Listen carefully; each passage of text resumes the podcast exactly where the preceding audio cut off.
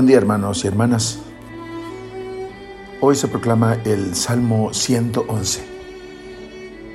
En este salmo, que habla esencialmente de la alianza con Dios, vemos resaltados los deberes sociales.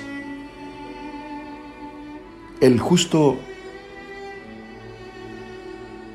nada logrará perturbarlo, porque reparte a manos llenas, da al pobre Dios es el fiador de la dignidad humana y el promotor de la igualdad entre los hombres.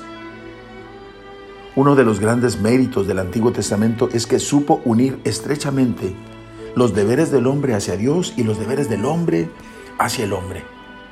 Y Jesús resumió en el amor toda la conducta humana. Cuando lo hicieron con alguno de los más pequeños de estos mis hermanos, lo hicieron conmigo declara en Mateo 25:40. Ser justo.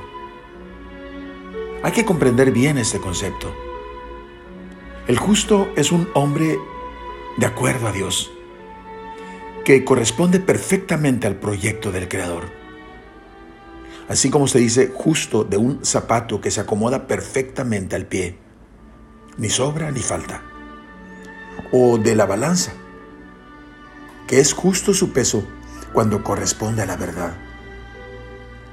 Igualmente, el hombre cuando se ajusta a la idea que Dios tiene de él, cuando está moldeado según Dios, que busca ser amor como Dios es amor, que quiere ser luz como Él es luz, y que como Dios es santo, el justo busca la perfección en toda cosa. Muchas son las bendiciones que Dios acumula sobre la cabeza del justo. Su descendencia será pujante y poderosa, sus hijos bendecidos.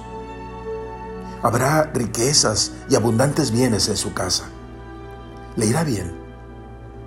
Las bendiciones de la tierra como anticipo de las del cielo. El justo sabe que la mano de Dios le protege y espera en él en confianza y sencillez. Oremos. Señor, dame un corazón justo, ajustado al molde de tus manos. Déjame, Señor, buscar siempre cumplir tu voluntad